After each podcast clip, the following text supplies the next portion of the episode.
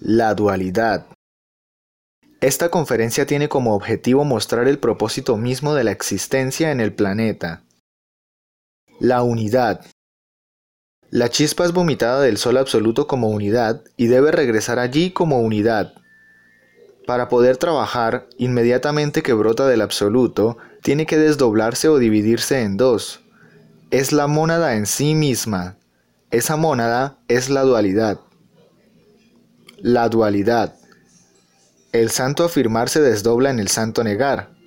Atman se desdobla en Buddhi, el sí en el no, positivo en negativo, ser, no ser.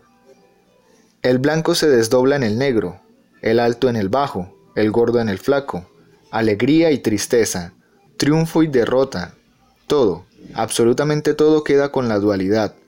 Uno existe en función del otro. El santo afirmar se desdobla en el santo negar para poder crear. El uno necesita del otro. Masculino necesita de femenino. El falo necesita de Johnny, etcétera, etcétera. El sí es la parte positiva, la parte afirmativa, la parte masculina. El sí lo vemos hasta con un simple movimiento vertical de la cabeza. Es aceptación. El no lo vemos también en el movimiento horizontal y es negación. El sí y el no forman la cruz. El sí es la parte masculina, lo activo. El no es la parte femenina, es lo pasivo. La Trinidad. Al estar desdobladas las dos fuerzas aparece la tercera, el santo conciliar, Veámoslo. Afirmación, negación y conciliación. Padre, Hijo y Espíritu Santo. Positivo, negativo y neutro. Sabiduría, justicia y poder. Verdadero, justo y útil. El santo afirmar, el Padre, se desdobla en el Hijo o santo negar, y entre los dos aparece el santo conciliar, la energía creadora del Espíritu Santo, la Madre. El Padre es sí, la sabiduría. Si aprendemos a fabricar sabiduría del no, empezamos a crear. ¿Qué es no? El entrenador psicológico, el Lucifer. Él maneja la balanza. Si lo vencemos, Él nos dará la luz o sabiduría y el fuego o amor. Si nosotros nos dejamos vencer por Él, nos haremos sus esclavos. Él es el deseo en todos los seres humanos, y al ser el deseo, es el yo de cada uno de nosotros. En cada uno de nuestros deseos está escondido el fuego, y está escondida la luz, la sabiduría. Si nosotros queremos triunfar, tenemos que vencer al diablo. El Padre dice, Nadie viene a mí sino a través del Hijo. El Hijo es la justicia. El que quiere sabiduría tiene que vencer al deseo, porque solamente hay sabiduría para el que se adueñe del fuego, para el que ha derrotado al diablo. Si queremos vencer a Lucifer, debemos estudiar el objeto del deseo. Cuando uno estudia el objeto del deseo, descubre que éste busca ser o no ser. Veamos ahora. El Padre es la sabiduría y es la verdad. El Hijo es la justicia. Y el Espíritu Santo es el poder, es lo útil. Por lo tanto, tenemos que aprender a vivir en vigilia de momento en momento. Para cada cosa que vayamos a hacer debemos preguntarnos, ¿esto es verdadero? ¿Es justo? ¿Es útil? Si nosotros utilizamos esta técnica, llegaremos a algo muy importante. Vamos a ver que ese es el secreto para poder gobernar el cuaternario. El cuaternario. El cuaternario está representado por un cuadrado perfecto con cuatro ángulos rectos, que nos invitan a reflexionar un poco. Esos cuatro ángulos rectos están íntimamente relacionados con las tres funciones del alma que agotan nuestras energías. Sentir, pensar y hacer a través de las obras y palabras. Si aplicamos la rectitud en estas funciones, lograremos el recto sentir, el recto pensar, el recto hablar y el recto obrar. El recto sentir. Observo en el centro emocional una emoción negativa y me digo, este sentimiento no es de mi ser, es de un yo y tiene que morir. El recto pensar. Observo lo que estoy pensando y digo, este pensamiento no es de mi ser, es de un yo y debe morir. El recto hablar. Nunca reflexionamos en que las palabras son energía creadora del Espíritu Santo, y en ellas está todo su poder encerrado.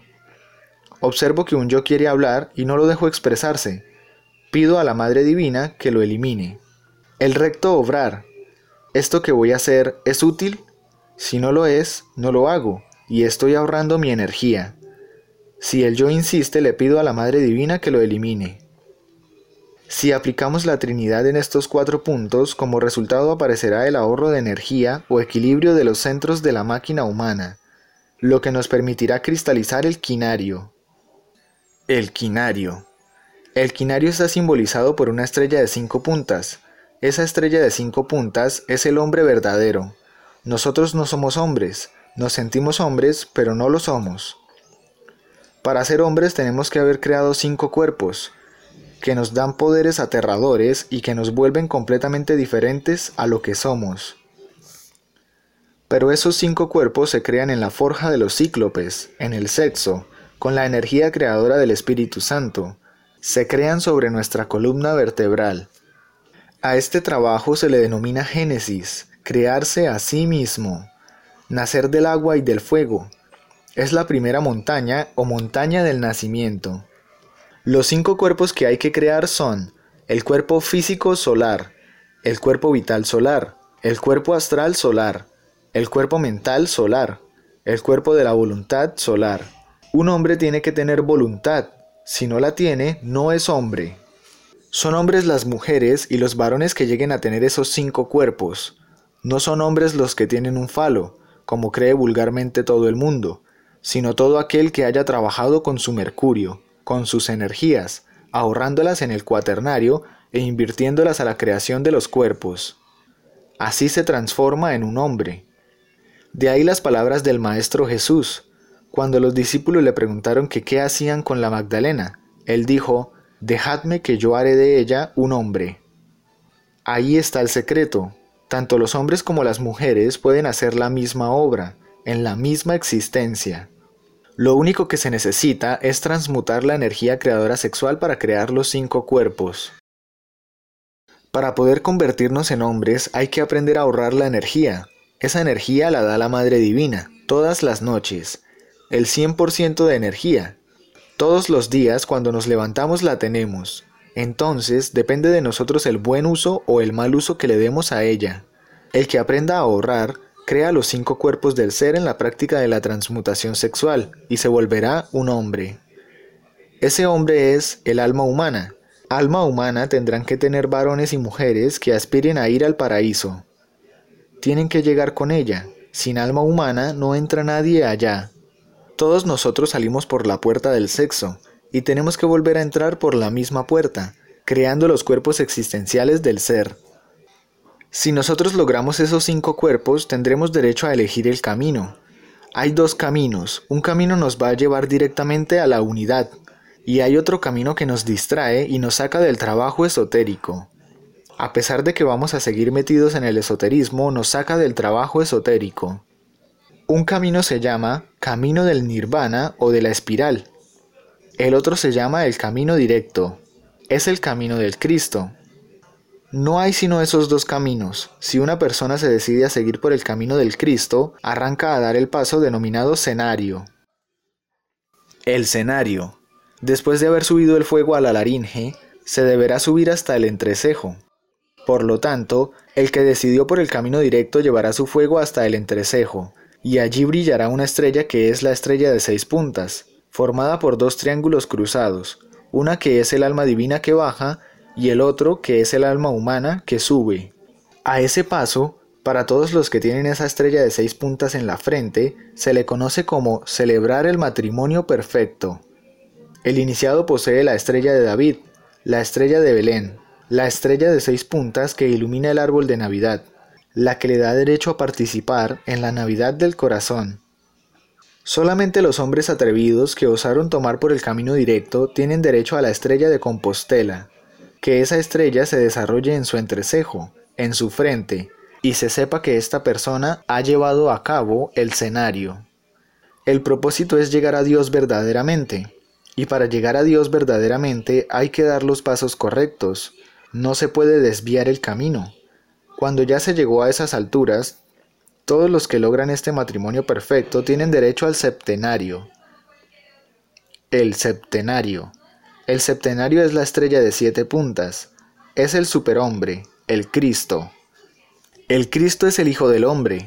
Si no nos hacemos hombres, no habrá Cristo. Indudablemente, llegar hasta la Navidad del Corazón es el evento más importante en la historia del hombre. De nada le valdría a uno haber celebrado miles de Navidades si no celebró una sola vez su propia Navidad. Entonces, este evento de celebrar la Navidad del Corazón, el advenimiento del fuego crístico, es el principio del Apocalipsis en uno. Esto está indicando algo muy importante en uno, el comienzo de la segunda montaña, la montaña de la muerte. INRI, Ignis Natura Renovatur Integram. El fuego renueva incesantemente la naturaleza.